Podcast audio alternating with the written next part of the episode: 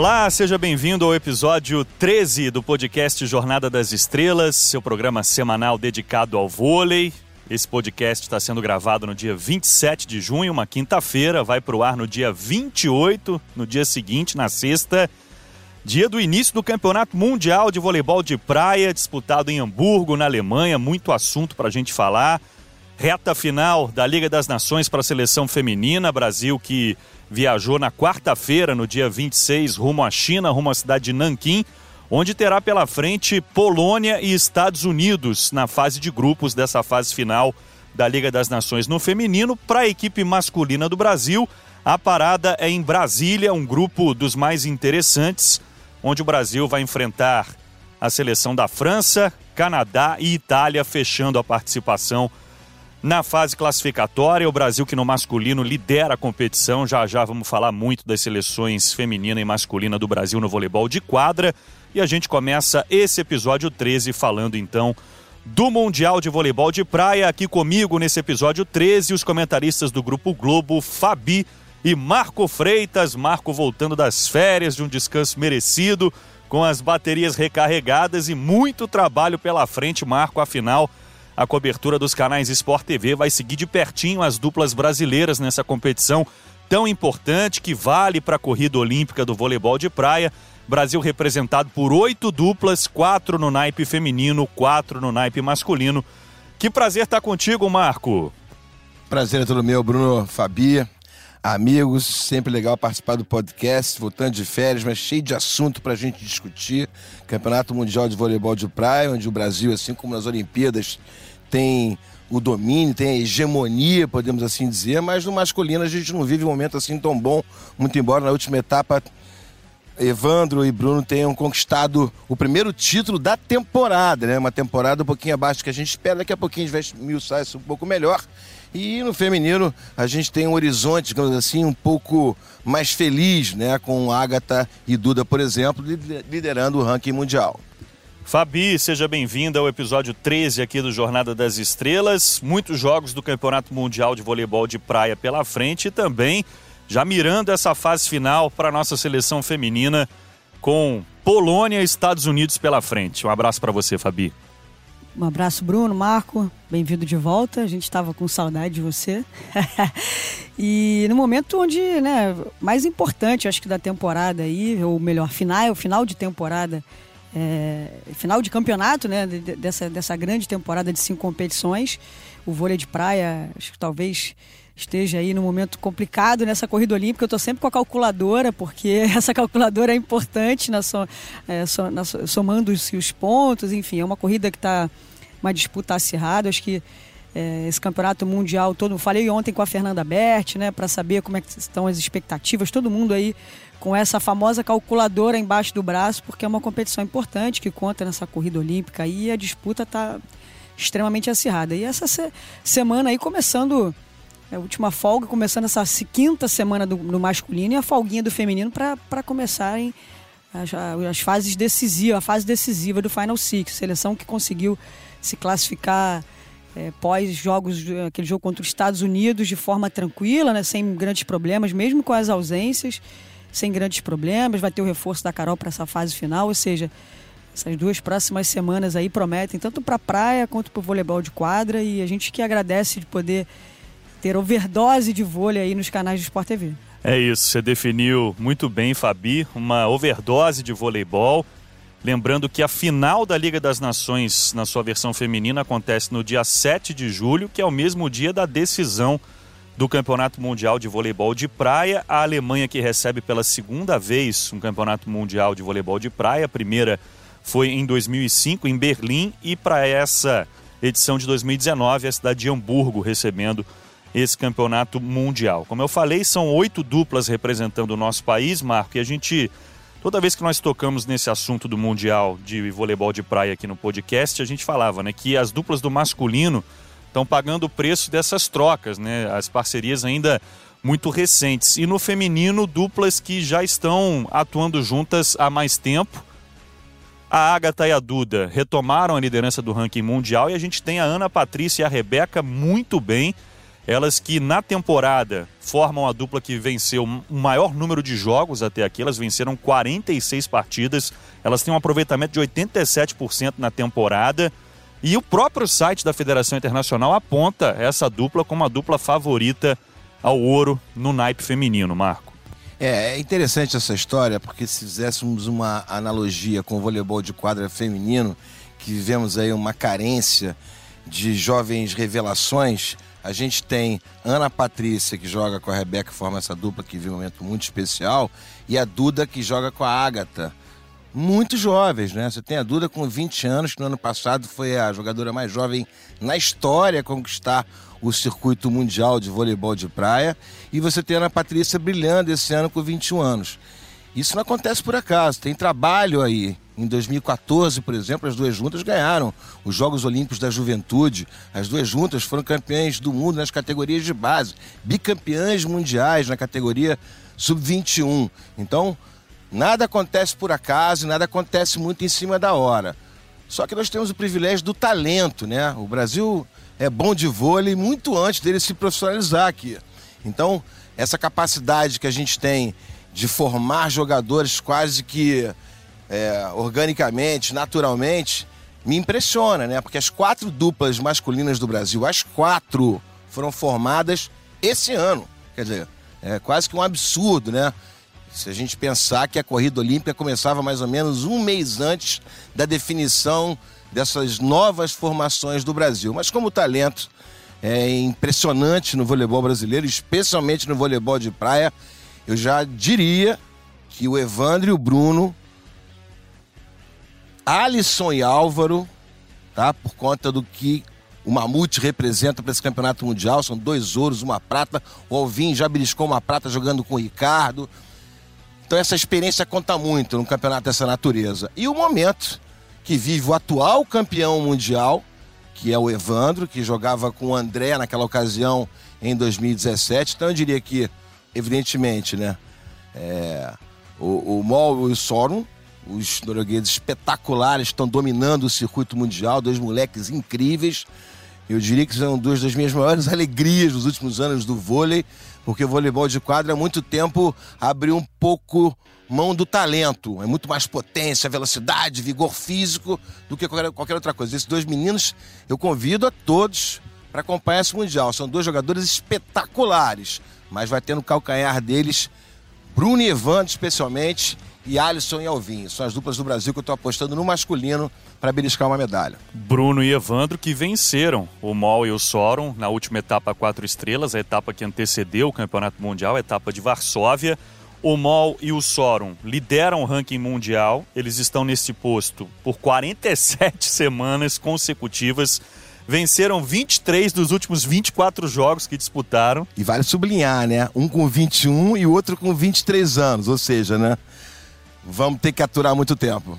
Eles conquistaram sete ouros nas últimas dez etapas do circuito mundial, inclusive venceram o torneio dos campeões disputado no ano passado, exatamente na cidade de Hamburgo. O MOL e o Sorum, que estão no grupo A, grupo que tem a dupla brasileira Pedro Solberg e Vitor Felipe, né? as nossas duplas no masculino.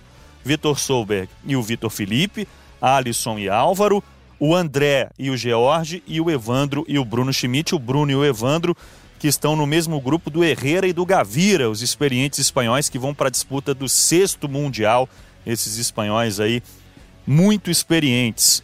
E a gente tem essa pedreira aí, Mal e Soron, no caminho do Pedro Solberg e do Vitor Felipe.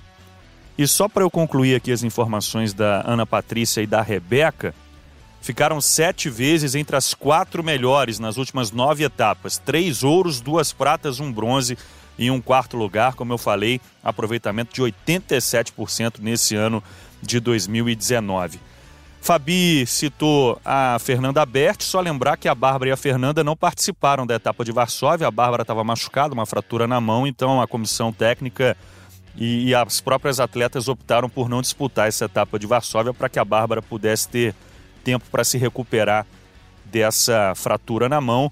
Mas está tudo certo por lá e a gente espera também uma grande participação dessa dupla da Bárbara e da Fernanda. No feminino, além da Bárbara e da Fernanda, Agatha e Duda, a Maria Elisa e a Carol, nossas representantes no naipe feminino, Ana Patrícia e Rebeca, quatro duplas também representando o nosso país. E eu acho importante né, a gente passar rapidamente pelo sistema de disputa. São 48 duplas no feminino e no masculino, são 12 grupos de quatro. Os líderes do, dos grupos avançam direto, na verdade, os, as duas duplas melhores colocadas em cada grupo.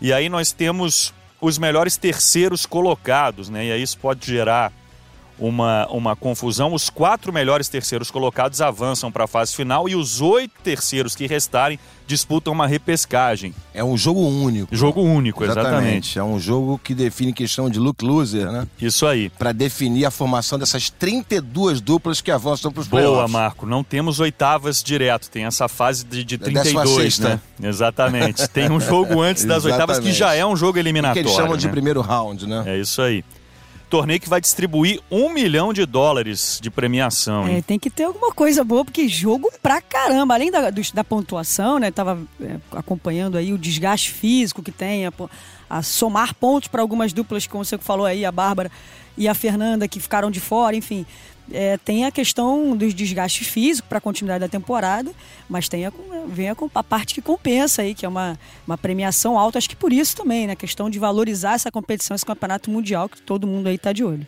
1.600 pontos para a dupla campeã, 800 pontos por atleta, vice-campeões 1.440 pontos, 720 por atleta e os terceiros colocados 1.280 pontos, 640 pontos por atleta. É, mas é importante colocar que na corrida olímpica tem uma formação de pontos diferente. Então, por exemplo, um torneio de quatro estrelas, um primeiro lugar, como o Evandro e o Bruno ganharam, eles levam 800 pontos.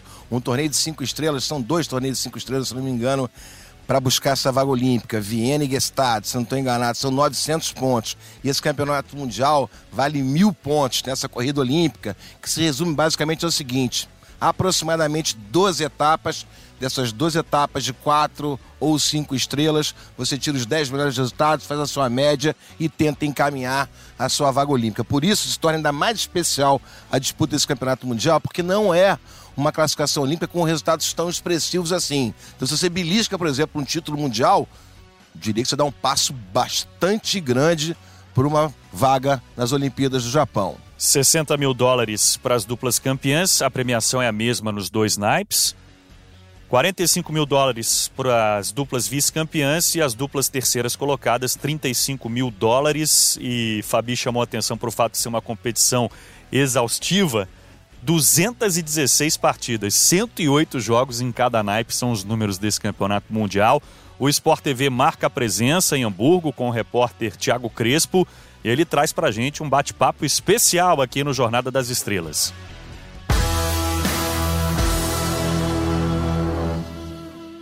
É isso, Bruno. Um abraço para você aí, para o Marquinho, para Fabi, para todo mundo. Estamos aqui, eu e o Winnie Fernandes, nossa produtora também do Globoesporte.com, do Grupo Globo, para conversar com a Maria Elisa, que estreia agora já nessa sexta-feira, ao lado da Carol Sober, pega uma, uma dupla nigeriana. Queria que você falasse um pouco então sobre essa expectativa. Bem-vindo ao, ao, nosso podcast aqui. Queria que você falasse um pouco sobre o, o, esse jogo, essa expectativa de forma geral para esse campeonato mundial, Maria Elisa. Oi, é um prazer estar aqui com vocês.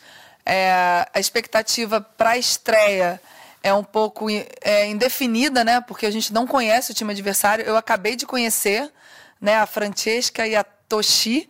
E, e assim, na, na, nesse evento agora que teve. Então foi muito bacana, mas a gente não tem informações de jogo delas.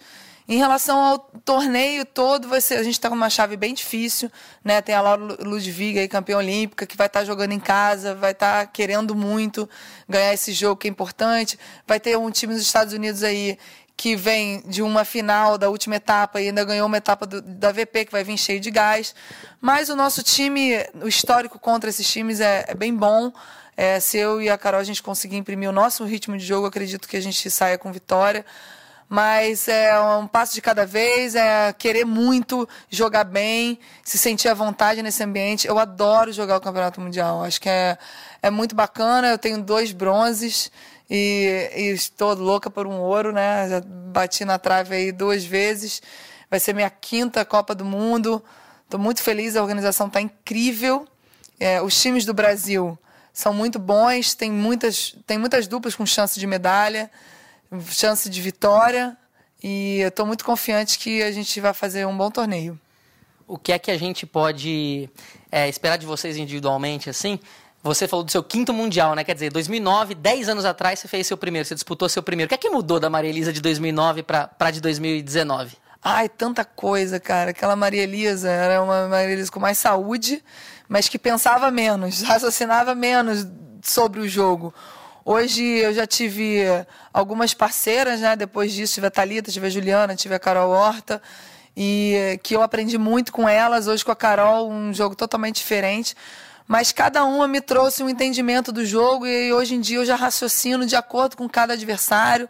Antes era muito voltado só para mim, hoje eu consigo pensar em mim e no adversário. Dá para pensar também em Tóquio já 2020, você participou da, da, dos Jogos de Londres em 2012. Já, já, já pensa nisso cedo ainda? Claro que o torneio é importantíssimo para essas pretensões, mas como é que você vê essa corrida, essa corrida olímpica, Maria? Olha, bonito seria se eu falasse assim para você olha, eu tô pensando jogo a jogo, torneio a torneio, mas é óbvio que a gente sabe que a junção disso tudo leva à Olimpíada. E isso empolga, e isso é o que a gente quer e o que a gente veio fazer aqui. Jogar bem, pontuar e quem sabe aí buscar uma vaga. Legal, Bruno. Essa então foi a Maria Elisa, que estreia amanhã contra uma dupla nigeriana. Vale a gente lembrar, são 38 países participando dessa edição do Campeonato Mundial de Vôlei de Praia e o Brasil absolutamente supremo no, no, no, no no ranking de medalhas, né? São 31 medalhas já conquistadas pelo Brasil, enquanto que em segundo lugar, para a gente ter uma ideia, vem os Estados Unidos com 15, ou seja, um pouquinho menos da metade aí. O Brasil então entra mais uma vez muito forte, com oito duplas representando o país, quatro masculinas e quatro femininas, tá certo, Bruno? Um abraço para vocês aí. Muito bem, agradecer ao Tiago Crespo pela participação, desejar um ótimo trabalho ao Crespo ao longo dessa competição tão importante e, Marco, registrar a participação da interminável Walsh também, tricampeã mundial, uma lenda desse esporte jogando ao lado da Suécia. É, ela é a Suécia, já beliscaram etapa esse ano, ela conseguiu aí, consolidou essa condição de jogadora mais velha, né? que expressão horrível, né? Com idades mais avançadas, digamos assim. boa, boa. A conquistar um título do circuito mundial, né? É uma lenda. A gente tem uma questão até meio que ufanista, né? Não dá pra gente tirar do hall a Jaque, a Sandra, a Shell, a Adriana, a Larissa. São jogadoras espetaculares, mas o Walsh está num degrauzinho diferente, né? Não só pelo tricampeonato olímpico, mas pelo que ela representa, pelo sacrifício, pelo emblema que ela é para o voleibol de praia. Vários nomes importantes nessa disputa do Campeonato Mundial que você passa a acompanhar a partir da sexta-feira, dia 28, os canais Sport TV ligados nas duplas brasileiras nesse Campeonato Mundial de Voleibol de Praia que termina no dia 7 de julho. Muitas partidas então para você acompanhar aqui nos canais Sport TV. Vamos falar agora então de Liga das Nações Feminina. Vamos para o voleibol de quadra. Brasil que terá pela frente Polônia e Estados Unidos. Posso trocar a ordem, Ju? Posso passar para o feminino? Tem algum problema? Sempre consultar aqui a nossa Juliana Matos, nosso anjo da guarda. Troquei a ordem aqui, era para falar do masculino, mas vamos falar do feminino, já anunciei. Estados Unidos e Polônia, dona Fabi, no nosso caminho. Tem que madrugar, né? Fase final em Nanquim, na China. Então, passar certinho para você que nos acompanha. Na madrugada de quarta para quinta, quatro da manhã, Brasil e Polônia. E na madrugada seguinte, Brasil e Estados Unidos no mesmo horário, 4 da manhã. O Brasil que não entra em quadra no primeiro dia de fase final, onde se enfrentarão, portanto, Estados Unidos e Polônia na primeira rodada do grupo B, que é o grupo da seleção brasileira. E aí, Fabi, grupo com Polônia e Estados Unidos, o destaque polonês é a Smarzek, maior pontuadora da fase classificatória, 365 acertos para a Smarzek, mas Importante a gente falar que a Polônia não é só a Smarzek, né? É, se resume, é, tem ela como, obviamente, a, a, protagonista, mas é um time que tem dado trabalho. Não se, não se classificou para essa fase final à toa, né? É uma jogadora diferente, uma jogadora que é muito ofensiva, faz muitos pontos, o jogo se concentra muito nela, mas é um time perigoso. Acho a parte boa, talvez, de folgar na primeira rodada, né? No primeiro, você poder acompanhar, ter mais informações, ver quem. A Polônia foi o time que menos mexeu nessa Liga das Nações, né? Manteve, manteve o seu elenco na maioria dos jogos. E você jogar essa, eh, folgar nessa primeira fase, né? De repente, os Estados Unidos vencendo a Polônia, torna esse jogo Brasil e Polônia decisivo, né? Se a seleção feminina vencer, desclassifica a Polônia e vai para um segundo jogo sem muita pressão diante dos Estados Unidos. Mas é, acho que é um grupo, em tese, melhor para o Brasil, né? Acho que o outro grupo do lado de lá está mais complicado. A seleção acabou fazendo por merecer, caindo num grupo em tese, né? E eu gosto de dizer sempre em tese, porque essa fase final é, extremamente perigosa.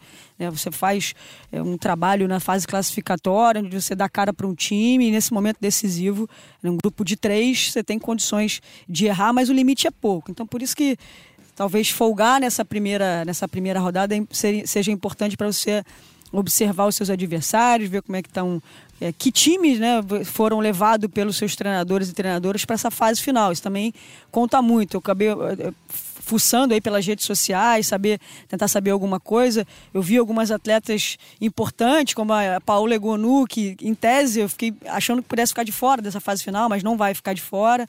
Ela ganhou uma folga. Muitas jogadoras reclamaram da questão do calendário, ou seja, os treinadores encaminharam bem essa classificação e num devido momento, num dado momento, deram uma folga para as meninas descansarem para jogarem essa fase final. Então, eu acho que vale a pena a gente ficar ligado. É uma competição onde a gente, no início, né, dizia, ah, não é muito. O Zé falou, não, a gente não tem muita preocupação, mas chegou na fase final, acho que o Brasil vai em busca do título, não tem nenhuma dúvida disso. Nessa fase final, não teremos Holanda e Sérvia. A Sérvia que deu de ombros para essa competição, a gente vem explicando, né? Ano de campeonato europeu, de pré-olímpico. E temos as presenças então de Polônia e Itália. Itália que ficou de fora da fase final na edição inaugural no ano passado, começou muito mal a competição, pagou o preço por isso, mas a Itália presente nessa fase final no grupo A, ao lado de China e Turquia. Só para a gente passar limpo a fase de classificação, a China terminou em primeiro, 12 vitórias e 3 derrotas, depois Estados Unidos, o Brasil terminou na terceira posição, 11 vitórias e 4 derrotas. A seleção brasileira somou 35 pontos. A Itália foi a quarta colocada, Turquia em quinto e a Polônia em sexto. Como a China já estava classificada por ser a, a sede dessa fase final, a Polônia acabou entrando. Marco Freitas, que grupo esse grupo A, hein? China, Turquia e Itália. Itália com a Egonu, como a Fabi destacou. A China investindo demais nessa competição, jogando semanas da fase de classificação em casa e de novo sendo sede da fase final. E a Turquia, atual vice-campeã dessa competição. É, primeiro pelo grupo do Brasil, eu acho que a seleção brasileira tem uma grande vantagem, né? É uma parte muito especial do campeonato, né? Porque todo jogo é legal, todo jogo é importante, todo jogo é decisivo.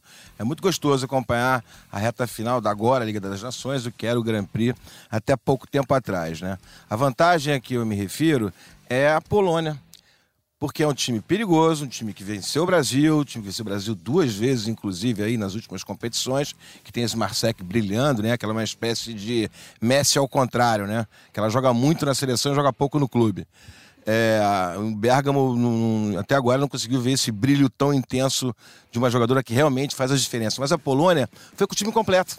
Então o Brasil sabe o que vai encontrar em relação à Polônia, né? A gente conhece a capacidade da Comissão Técnica do Brasil de estudar, de analisar o adversário. Então, esse é um trunfo que o Zé Roberto tem para esse jogo que, que eu considero decisivo. Até para você ter um pouco mais de tranquilidade no jogo contra os Estados Unidos, que foi uma equipe que mexeu bastante o seu grupo durante essa fase classificatória. Muito embora todas as jogadoras sejam conhecidas, mas mexeu bastante. Concordo com a Fabi, acho que o grupo do Brasil é um grupo um pouco mais fraco do que o, o grupo da morte. Por isso assim te dizer. fiz essa provocação, né? É China. Turquia, Itália, que grupo, né? É, agora fica uma certa incógnita, né? Vamos ver como é que as jogadoras vão se apresentar, né? Essas jogadoras que não estavam competindo. É um ano muito especial. A gente falou desde o início, em um dos primeiros podcasts, a gente falando sobre Liga das Nações. É uma Liga das Nações muito imprevisível em termos de escalação, em termos de perspectiva, por conta dessa condição é, particular nessa temporada de pré-olímpico decisivo, né? Antigamente a classificação era definida de outras formas para os Jogos Olímpicos.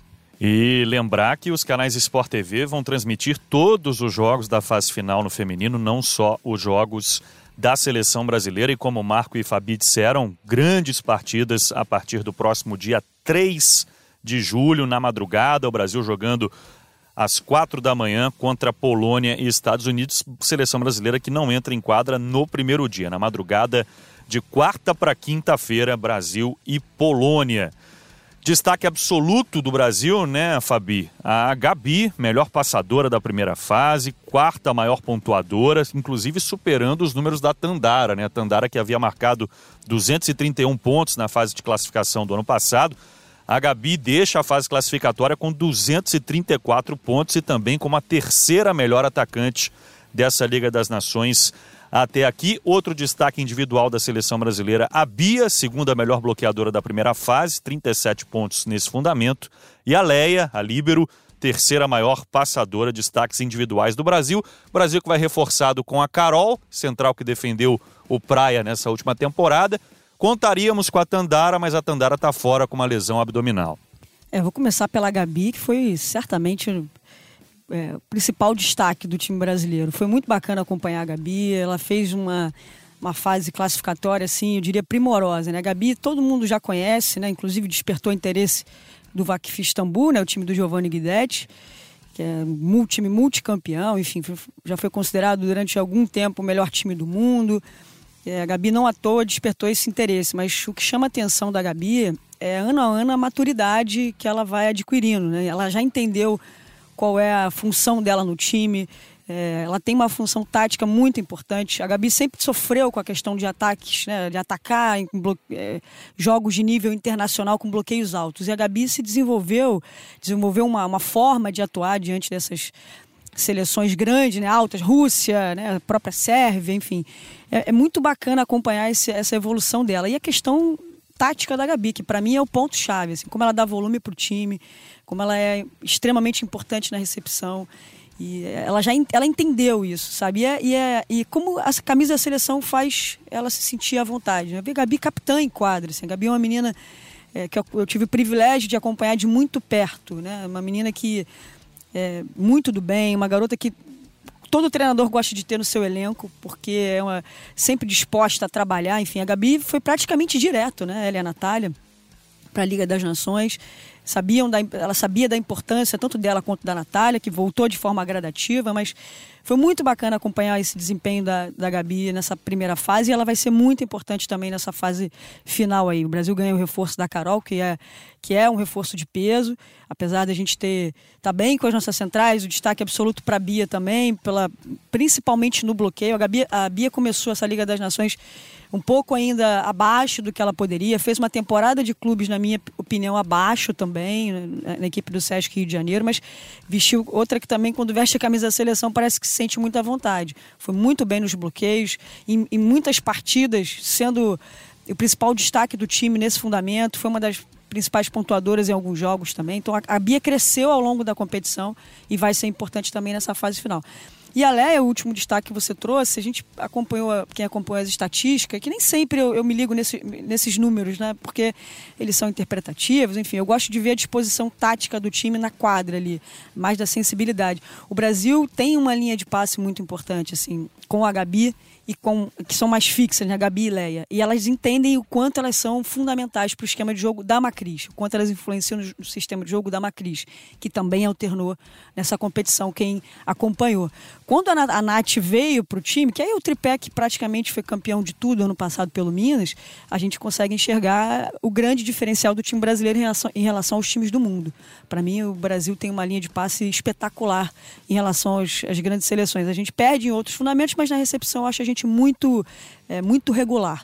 Então, acho que isso pode ser uma, uma, um diferencial nessa fase final, que privilegia para mim o grande a cabeça que eu, eu diria do time brasileiro que é a Macris, que fez uma temporada muito bacana, mas que na seleção alternou nesse início, acho que tem muito é, dessa questão da recepção, sabe? E a Gabi e a, e a Leia fizeram uma campanha extremamente regular em relação a esse fundamento de passe, que pode ser algo um, um, algo, ah, não sei, não sei se diria um plus ali para a seleção, mas algo que possa surpreender nessa fase final, porque eu acho que o Brasil tem a qualidade técnica, apesar dos desfalques, superior a algumas seleções. Foram, para variar, muitas perguntas nas redes sociais, né? Estou sempre divulgando lá os dias de gravação aqui do Jornada das Estrelas e aproveitar o, o teu olhar de técnico, Marco. Um fundamento no qual a seleção feminina pode evoluir nessa fase final, na tua opinião, seria o saque. Muita gente preocupada com o saque da seleção feminina, achando que o time pode render um pouco mais no saque. Tá tão bem no passe, tá tão bem com as ponteiras, mas é um time que pode sacar melhor, na tua opinião? Com certeza absoluta.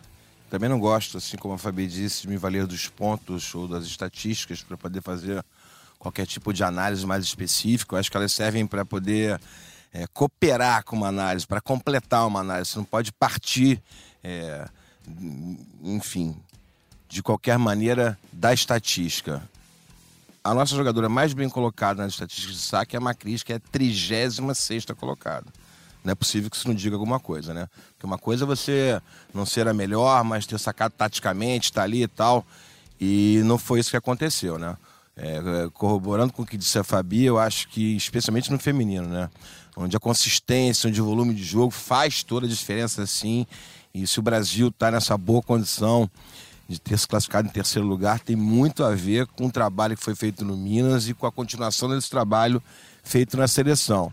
E colocando mais um pontinho nessa história que você levantou com a Fabizinha, para mim a Gabi foi disparada a melhor jogadora da primeira fase do campeonato, não só da seleção brasileira, porque são números, voltando a eles, esclarecedores, né? Onde é que você encontra? Qual foi o campeonato que você viu, por exemplo, a Azul como a melhor atacante ou uma das três melhores atacantes e a melhor passadora? Então é difícil você encontrar uma atacante entre as cinco jogadoras de melhor aproveitamento e ela também estando entre as cinco melhores passadoras. Então isso define bastante o que representa a Gabi e a humildade dela, né? A entrega dela à seleção brasileira, que acho que uma jogadora que chegou no nível que ela chegou, que vai para Istambul para substituir simplesmente a própria Azul. E ela ter essa grandeza, essa humildade, se dedicar depois de uma temporada extremamente desgastante com Minas. Ela tinha muita responsabilidade com sucesso também e fazer toda a temporada com a seleção, não abrindo mão de nenhum jogo, acho que é um, um dado que a gente não pode deixar passar em branco, né? Que a gente questiona tanto essa falta de amor à camisa, em outras modalidades e tal. Eu acho que ela é um símbolo de amor à camisa, essa menina que nos enche de orgulho. Fabi, com tudo aquilo que se desenhou para a seleção feminina, a questão dos pedidos de dispensa e tal, a avaliação que a gente faz é uma avaliação muito positiva, né? Acho que o Zé Roberto e toda a comissão técnica da seleção feminina fizeram um trabalho muito bom com as jogadoras que eles tiveram à disposição, né? Não, extremamente positivo. Acho que é, a gente no início da Liga das Nações, né, a gente falava, ah, a seleção vai, vai sofrer, né? Justamente por algumas atletas virem direto do, do fim de temporada. É, eu acho que foi até um acordo do Zé, principalmente com Gabi e Natália, para que elas pudessem estar presentes nesse início, né, para que se formasse um, uma espinha dorsal dessa temporada que tem cinco competições com um pré-olímpico no meio, que eu acho que é o, é, é, é, o nosso dever de casa, é o que a gente quer fazer nessa temporada, é se classificar para os Jogos de Tóquio é, do ano que vem de forma antecipada, garantir essa vaga, mas o Brasil, sempre que entra numa competição, tem uma responsabilidade enorme. Eu acho que é, eu volto a dizer, a gente fez as duas primeiras semanas meio é, esbarrando em, em, em, situações, repetindo situações que a gente não esperava muito, derrotas para a Alemanha, o jogo diante da Holanda com um time completamente desconfigurado, a República Dominicana. Derrota, República Dominicana, enfim, a gente começou a Liga das Nações meio é, caducante aí, né? Sabia como é que as coisas iam acabar acontecendo. Mas a gente tem uma vitória diante do, da equipe dos Estados Unidos, onde se esperava talvez um jogo mais difícil para a seleção, porque os Estados Unidos jogava na sua casa, com um time em tese mais completo do que nas outras etapas, e a seleção simplesmente é, impôs um ritmo de jogo que foi, nos impressionou, inclusive. Eu acho que a partir dali o time falou: peraí, a gente tem condições de jogar melhor. Não é porque a gente está desfalcado que a gente não tem condições de jogar de igual para igual com todo mundo. Porque essas derrotas, essas três derrotas iniciais ali, deu uma sensação de que as coisas não iam sair da forma que a gente planejou. Então, é, é uma. A gente tem que reconhecer a, a luta, o empenho e como talvez um jogo muda um pouco a forma, a pegada do time, a guarda do time, entendeu? E eu acho que a partir dali o que eu vi foi uma seleção completamente diferente. Continuou errando, acertando, enfim, continuou tendo altos e baixos, mas era um time diferente. Era um time que você. Até o próprio adversário te olhava, peraí, o Brasil tá ali. Né? Porque você pegar uma Alemanha, que é um time. Uh, desculpa, acho que se a gente jogar contra a Alemanha de novo com, se fosse agora, com essa confiança, acho que a gente ganharia da Alemanha. Mas a forma como a gente estava, e o próprio adversário olhava e falava assim: não, peraí, é o Brasil a gente vai. Enfim, é, a gente. É, é, a minha visão é que aquele jogo contra os Estados Unidos muda um pouco o panorama da seleção feminina dentro de um campeonato que a gente vinha é, se arrastando, vai, vai, dar, não vai dar. Acho que é um, é, um, é um balanço positivo, a gente tem que reconhecer. E agora, aquela famosa frase, né? Chegamos na fase final, a gente vai querer brigar pelo título, vai querer é, ir em busca de, dessa, desse primeiro título de Liga das Nações, na segunda edição da competição, que a gente consiga estar no pódio. Né? Ano passado a gente ficou de fora, foi de certa forma um pouco frustrante por, pela, pelo voleibol que a seleção apresentou principalmente na, na fase final, acho que a gente ficou um pouco frustrado com o resultado final. Então que a gente faça o melhor e quem sabe consiga é, estar no pódio, né? expectativa é essa, né, Marco? E que bom que o Brasil não entra favorito, favoritaço, né? A gente lida bem com esse tipo de situação, né? Trabalha focadinho, chega lá na, na humildade, né? Acho que a sua interpretação é perfeita. Você tocou no ponto mais relevante da temporada, né? Aqui em off, antes do nosso podcast começar, a gente conversava sobre essa questão, né? Do confronto mais importante do ano, que se resume a uma partida contra as dominicanas é, no pré-olímpico, né? Porque não dá nem para levar em consideração com todo respeito, né? É, o Azerbaijão e Camarões, mas o jogo decisivo é contra as dominicanas. A gente vem de uma derrota. Eu acho que esse, essa interpretação da Fabi é perfeita. Acho que a confiança se estabelece a partir daquela vitória contra os Estados Unidos, num cenário que era exatamente ao contrário. Que é aí que acho que a gente vai bem. Eu acho que o Zé Roberto, desde o começo da Liga das Nações, a cada entrevista que ele deu, ele disse que a Liga das Nações não tinha importância, era preparatório, já vem tirando a responsabilidade das meninas desde o começo da temporada para que não se recaia sobre os seus ombros uma responsabilidade também excessiva. Então a gente precisa buscar um equilíbrio nisso, né? Nem lidar mal com favoritismo e muito menos é, ter dificuldade de assumir qualquer tipo de responsabilidade. Já que você citou o Zé Roberto, o Zé Roberto Guimarães manda um áudio aqui pra gente, ele participa, mais uma vez, participa aqui do Jornada das Estrelas, agradeço ao Zé e a gente acompanha aí o técnico da seleção brasileira analisando essa, esses compromissos, esses, esses primeiros compromissos, e eu boto fé que serão os primeiros mesmo, porque o Brasil vai avançar para a semifinal. Diz aí, Zé, Polônia e Estados Unidos pela frente.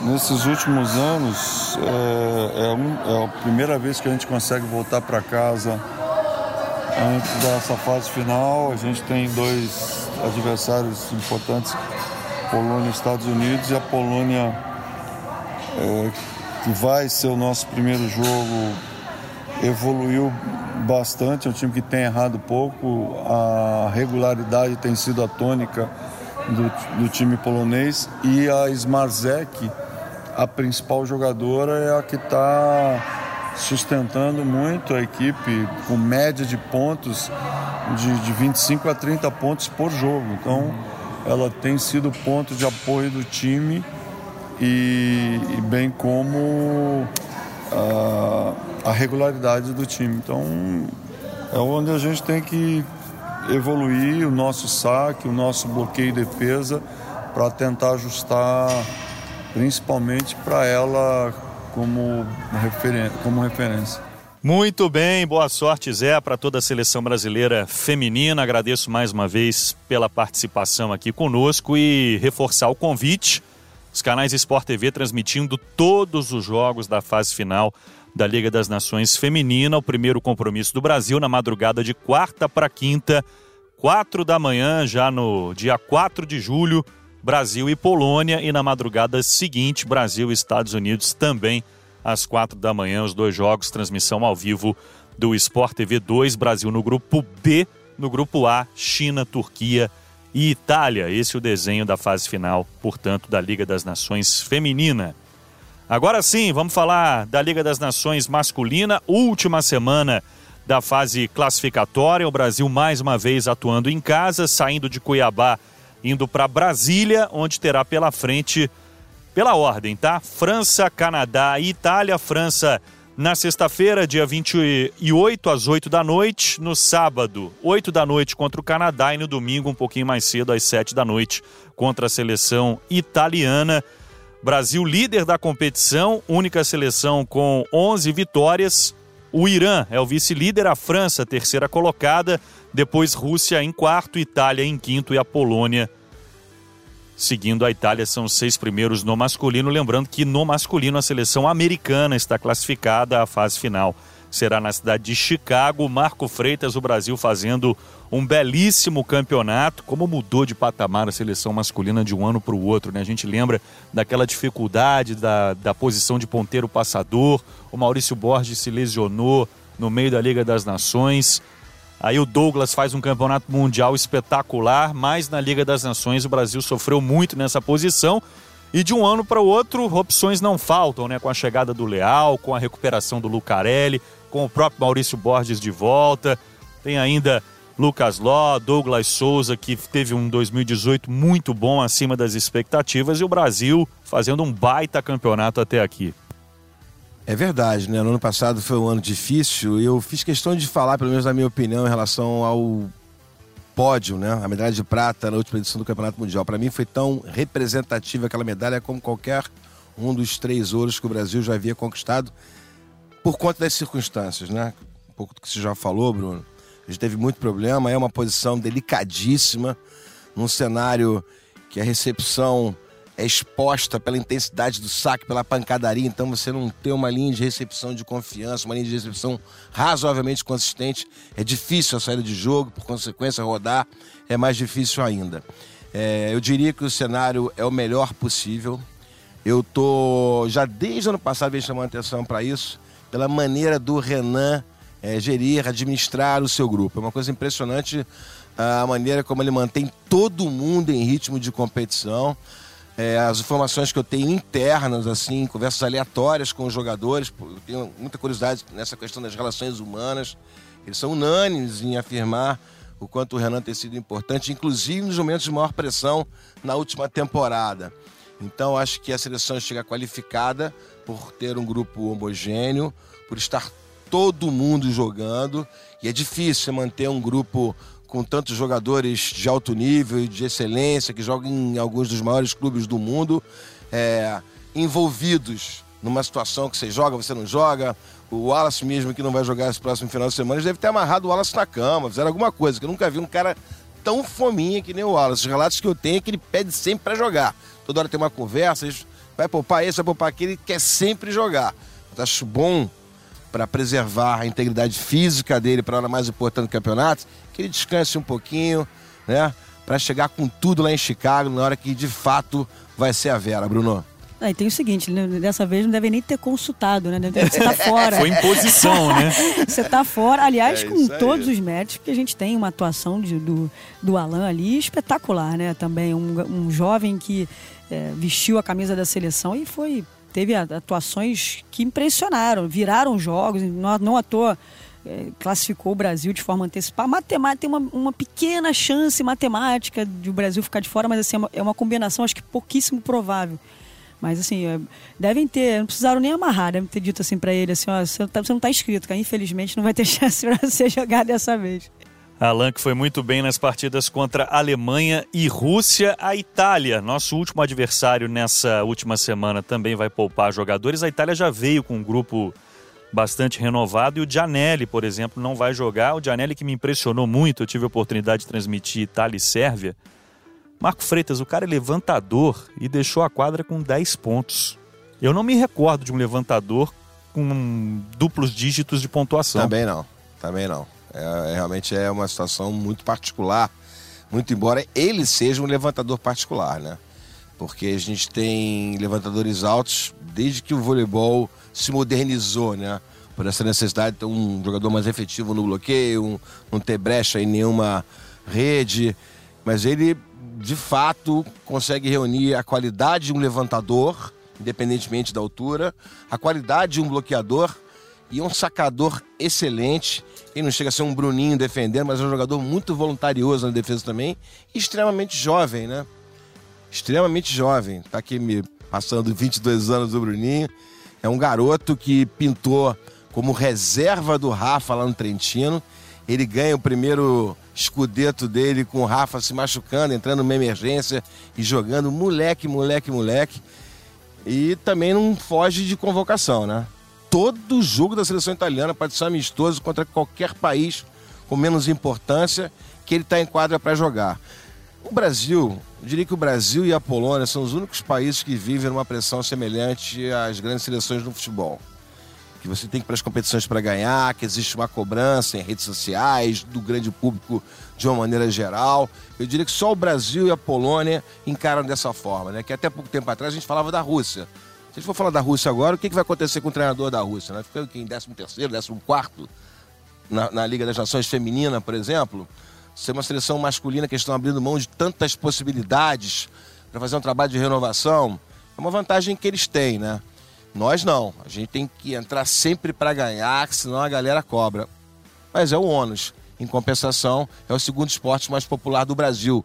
O que não acontece com essas seleções que eu estou citando como exemplo de seleções que não sofrem a pressão. Polônia, que nesse momento está fora da zona de classificação, o Irã fazendo uma grande campanha também. O Irã que perdeu para a França, a França que será o nosso primeiro adversário. A França interrompendo uma sequência de sete vitórias do Irã na competição, um baita campeonato da seleção iraniana. Confesso que tentei buscar informações sobre a formação francesa que vem aqui para o nosso país. Fico na expectativa para saber se Ngapet vem jogar, se o Grebenikov vem jogar. Enfim. Você e os torcedores, Exatamente, né? Querem ver essas que é- estrelas seria um outro aí. espetáculo, É, né? Brasil e França é Você- sinônimo de jogo bom, né? Hoje em dia, o jogador estrangeiro que eu tenho mais prazer de ver jogar é o Grebenikov. É um Até cara mais do que espetacular. Eu, eu vou me abster de comentário. Por favor, Fabi, eu por não vou favor. puxar, não vou fazer apologia, nada, não. E o Canadá, que tem o melhor bloqueador da competição, o Vigrass, com 25 pontos nesse fundamento. Canadá, que será o nosso segundo adversário, jogando no sábado, às 8 da noite, em Brasília. Portanto, o Brasil nesse último grupo, na semana 5 da fase de classificação, França, Canadá e Itália. Lembrando que o Brasil fez dois amistosos com o Canadá antes do início da competição, né? O Canadá que começou a caminhada nessa Liga das Nações na cidade argentina de Mendoza, por isso veio aqui para o Brasil e jogou dois amistosos com a nossa seleção. Portanto, Brasil, França, Canadá e Itália, os adversários da seleção brasileira nesse último final de semana da fase classificatória. E quem está por lá em Brasília é o nosso querido João Gabriel, que já participou aqui de algumas edições do podcast Jornada das Estrelas e ele traz um bate-papo especial para a gente agora. Vamos acompanhar o trabalho do João lá em Brasília. Olá Bruno, olá Marquinho, olá Fabi. Eu estou aqui em Brasília para a última etapa da Liga das Nações, da fase de classificação. É, o Brasil praticamente garantido nas finais, falta ganhar dois sets, ou seja, já está em Chicago. É, e eu estou aqui com o Alan, que foi um dos destaques da, da, da última etapa em Cuiabá. Entrou muito bem quando a partida contra, o, contra a Alemanha, mudou o jogo, levou o Brasil à vitória. No último set contra a Rússia também é, é, fez o Brasil garantir logo a vitória e falar com ele que ele vem de boas temporadas no SESI, mas esse ano parece que é um ano de afirmação na seleção, né? É, isso aí. Esse ano eu estou tendo um pouco mais de oportunidade de estar com o grupo. Está sendo extremamente importante para mim ganhar essa experiência, estar do lado desses jogadores que são campeões olímpicos e me passam muita experiência, então para mim está sendo extremamente importante. É, o Renan sempre fala da, da força do grupo, né, da seleção. E você tem mostrado isso durante os jogos, entrando quando precisa, é, indo muito bem, garantiu essas duas últimas vitórias na, na, na etapa em Cuiabá. Como é que você tem feito para saber que você pode ser chamado a qualquer hora? Como é que você tem feito esse trabalho psicológico também, né? não só o físico? Não, o Renan ele deixa bem claro para gente que a gente é um conjunto, não é só aqueles ali que estão dentro de quadra, que um momento ou outro pode precisar de mim, ou do Cachopa, ou do Flávio, ou qualquer um que está ali no banco para entrar e dar o nosso melhor. Então a gente sempre está concentrado ao máximo ali no banco para quando precisar a gente entrar e dar o nosso máximo. Agora aqui na etapa em Brasília são seleções que também brigam por um lugar na, na, na, fase final, vocês praticamente garantidos. Isso faz com que vocês possam jogar mais soltos, é, é, é, dá uma certa liberdade, um, um, alívio da pressão que naturalmente teria aqui na última etapa da fase de classificação? Não, isso com certeza. A gente joga um pouco mais solto, né? Precisando apenas só de dois sets, a gente entra em quadra um pouco mais solto e mais tranquilos, sabendo que quem tem que correr atrás é eles. Então, nosso jogo com certeza vai sair mais solto. A gente vai correr, vai, vai correr tudo bem. Vamos conseguir dar o nosso máximo e com a e jogando em casa, então, e sem essa pressão, a gente vai vamos ir muito bem com a ajuda da torcida e de todo mundo. E aqui em Brasília você vai ter uma responsabilidade a mais, né? O Wallace ficou em Saquarema treinando, se preparando já para a fase final, pegou uma folguinha nessa etapa. E você, na teoria, começa como titular, já é mais tempo em quadra, já é mais uma responsabilidade e uma chance de mostrar ainda mais trabalho para o Renan, né? É, para mim vai ser extremamente importante esses três jogos, de entrar, se eu entrar já jogando, de mostrar que eu posso estar ali dentro de quadra junto com todos e mostrar que eu também posso ser bastante regular não só em uma hora ou em outra, eu tenho que mostrar que eu posso ser regular em todos os jogos e sempre quando precisar. É isso, amigos. Estamos aqui com o Alan é, para mais uma etapa. Quer dar um alô para o pessoal lá no podcast, Alan? Alô, alô, pessoal aí, todo mundo, Fabi, todo mundo, um, bra... um abraço, beijão. É isso, amigos. Um abraço até a próxima, hein? Agradecer ao João Gabriel, jornalista do Grupo Globo, pela participação, por esse bate-papo. Portanto, Marco Freitas, preparado aí, chinelo, tênis, areia, quadra, muitos jogos aí pela frente, hein, Marquinho? Aquele óculos escuro da old school, né? Aquele bem, aquele Ray-Ban bem antigo. Não, vai ser um prazer enorme. De uma certa forma, eu comecei minha vida no voleibol de quadra, fui jogador, fui técnico, mas eu me considero oriundo do voleibol de praia, então é com muito orgulho que eu vou dividir com o Nauber a transmissão desse campeonato mundial de praia num ano tão importante, num ano pré-olímpico e a gente vai ter uma ideia do que a gente pode de fato esperar para as Olimpíadas de Tóquio, que é sempre o maior objetivo dos esportes olímpicos. Te desejar um bom trabalho então na cobertura desse Mundial de Voleibol de Praia, você, Alnalber, nosso time de narradores também que está mobilizado para essa grande cobertura, o canal campeão seguindo de pertinho o desempenho das duplas brasileiras. São tantas partidas que algumas serão exibidas em horário alternativo, a maioria ao vivo, algumas em horário alternativo.